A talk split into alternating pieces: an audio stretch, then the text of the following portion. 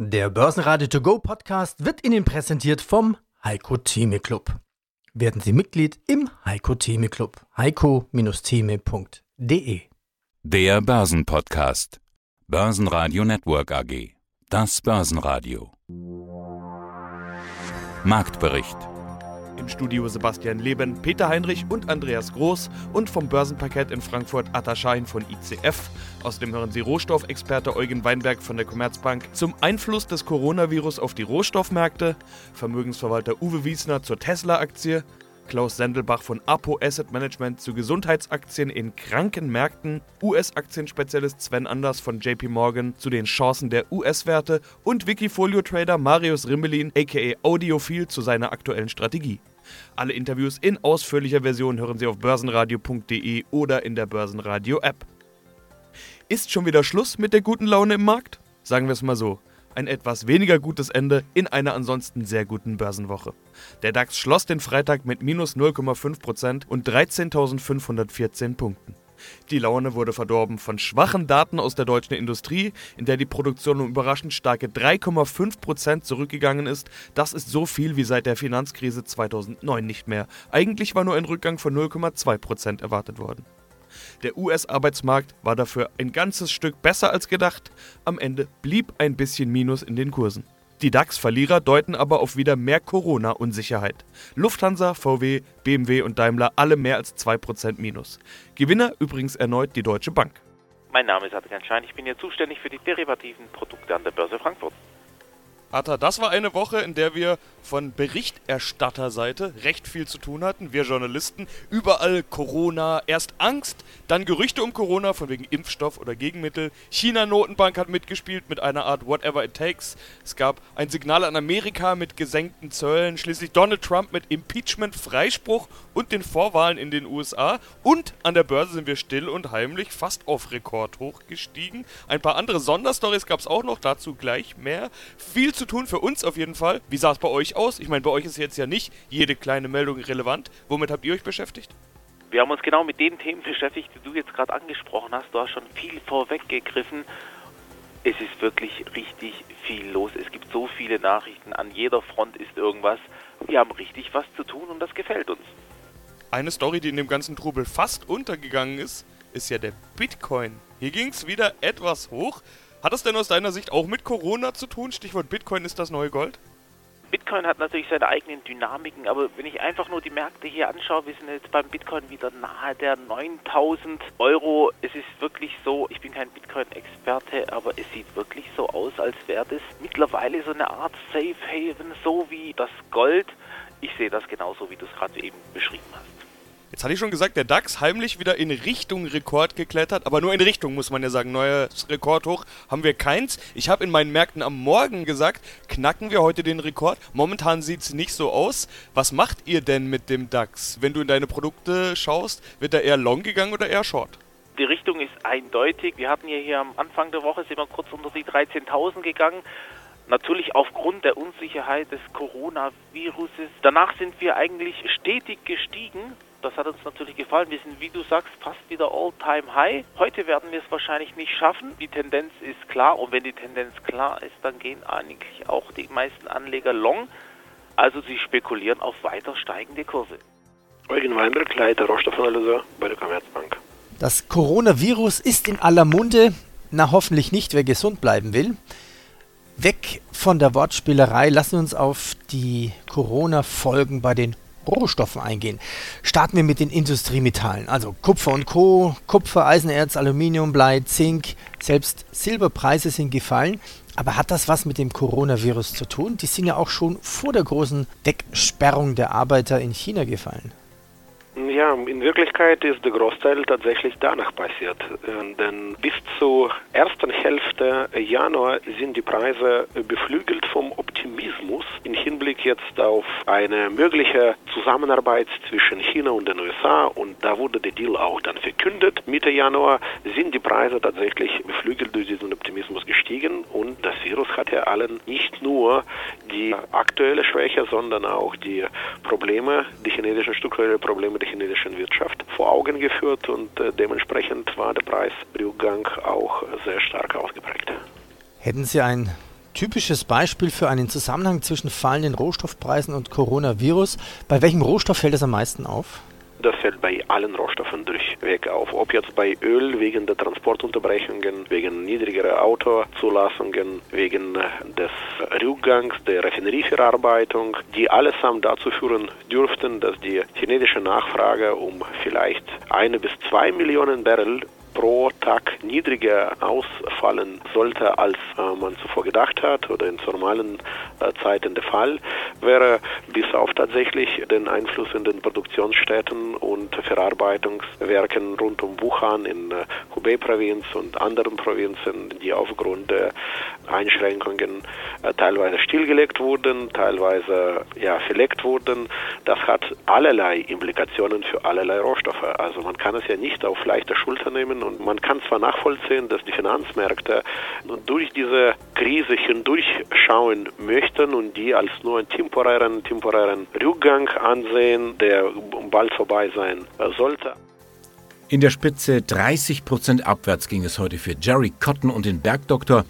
Der Verlag Bastel Lübbe hatte die Anleger am Abend mit einer Gewinnwarnung geschockt. Problemkind ist das neue Geschäft mit Computerspielen. Das entwickelt sich offensichtlich zum Millionengrab. Bastel Lübbe muss jetzt 12 bis 14 Millionen Euro abschreiben auf seine Beteiligung am Spieleentwickler Daedalic Entertainment in Hamburg. Das wird den Verlag mit über 10 Millionen Euro in die roten Zahlen reißen. Auch beim englischen Luxuskonzern Burberry gibt es Probleme. Burberry kassiert sein Jahresziel. Das Coronavirus verdirbt den Kunden offensichtlich die Laune auf Luxusartikel. Derzeit ist gut ein Drittel der 64 Läden in China geschlossen. Der Umsatz ist in den vergangenen beiden Wochen 80 Prozent eingebrochen. Burberry verlieren über 3 Prozent. Guten Tag, Uwe Wiesner, Hansen und Reinrich, Portfolio Manager. Schauen wir uns Aktien an. Sie sprachen die Rakete Tesla an. 675, gucke ich nach, Dollar oder Euro, ich glaube Euro sogar. Ja. Wer, wer, kauft die denn noch? Oder ist das so eine Art Amazon-Aktie, wo man dann feststellt, blöd, dass ich die nicht hatte? Ja, also zu Tesla ist ganz eindeutig zu sagen, das, was wir in den letzten Tagen gesehen haben, muss man ganz eindeutig als Short Squeeze betrachten. In Tesla haben extrem viele Anleger über einen langen Zeitraum auf fallende Kurse, auf eine wirklich verschlechterte wirtschaftliche Situation gesetzt und das hat sich dann halt ähm, nach Ende des vierten Quartals als ein großer Fehler herausgestellt und die Nachfrage, um die Aktien dann einzudecken, ist auf wenig Abgabebereitschaft äh, gestoßen. Deswegen ist die Aktie halt massiv nach oben gegangen, hat sich ja in kurzer Zeit fast verdoppelt. Das ist mit normalen wirtschaftlichen Maßstäben nicht mehr zu greifen. Das sind markttechnische Besonderheiten. Wir hatten sowas ja, ich glaube, 2008 mal auch in einer VW-Aktie gesehen, unabhängig davon, ob Tesla jetzt wirklich der ganz große Zukunftswert ist. Das gegenwärtige Kursniveau ist eindeutig spekulativ und hat mit der normalen Unternehmensbewertung meiner Ansicht nach wenig zu tun. Die Beschattungsaffäre bei der Credit Suisse hat personelle Konsequenzen. Konzernchef Tidjan Tiam tritt kommende Woche zurück. Damit hat Verwaltungsratpräsident Urs Rohner den Machtkampf an der Spitze der Credit Suisse gewonnen. Neuer CEO wird der Schweizchef Thomas Gottstein. Urs Rohner bleibt wie geplant bis April 2021 Verwaltungsratpräsident und mit diesem Befreiungsschlag sollte wieder Ruhe einkehren bei den Schweizern. Nokia und Ericsson legen heute knapp 3% zu. Die USA wollen angeblich Geld auf den Tisch legen, um den beiden den Rücken zu stärken im Kampf gegen die Konkurrenz aus China. Das Kalkül der Amerikaner dabei, den chinesischen Anbieter und Marktführer Huawei beim 5G-Ausbau außen vor zu halten. Nach Ansicht der Amerikaner geht es bei den Chinesen nicht mit rechten Dingen zu. Einen wunderschönen guten Tag. Mein Name ist Klaus Sendelbach. Ich verantworte die APO Asset Management. Das ist die Fondsmanagementgesellschaft in Düsseldorf der Deutschen Apotheker- und Ärztebank und der Deutschen Ärzteversicherung. Jetzt haben Sie schon was Interessantes gemacht, nämlich diesen Vergleich gezogen, Gesundheit der Märkte zu Gesundheit im Depot und Gesundheitsaktien. Ich hatte gesehen, Sie haben auch zwei Vorträge hier auf dem Vorkongress in Mannheim, wo wir uns treffen. Der eine heißt Effektiv und wirksam Gesundheit im Depot. Klingt schon so nach Medizin für die Finanzen. Und der andere ist, finde ich den Titel fast noch interessanter, mit Gesundheitsfonds gegen kranke Märkte. Also Depressionen haben die Märkte auf jeden Fall keine. Wenn dann allerhöchstens Suchtkrankheit, würde ich sagen, nach Liquidität. Sie haben das äh, richtig erkannt und wenn man mich jetzt sehen würde, könnte man ein leichtes Lächeln natürlich erkennen. Natürlich sind das provokante Überschriften, um hier unter tausend Vorträgen natürlich auch Interesse zu wecken. Aber Spaß beiseite, das Thema mit den Krankenmärkten. Wir haben in manchen Teilbereichen, das muss man als Asset Manager eingestehen, Überbewertungen bzw. eine Asset-Klasseninflation. Wir behaupten, dass in diesem Gesundheitsmarkt auch sehr differenziert übrigens zu betrachten, immer noch auch von der Bewertungsseite her sehr fair bewertete Aktien zu erwerben sind, beziehungsweise mit diesen Wachstumsaussichten, die wir haben, diese etwas höheren Bewertungen gerechtfertigt sind. Vielleicht ein Beispiel dazu. Sie wissen, dass die 10-Jahres-Prognosen für die normalen Märkte ungefähr bei 3% weltweit, in Europa sogar bei 1,9%.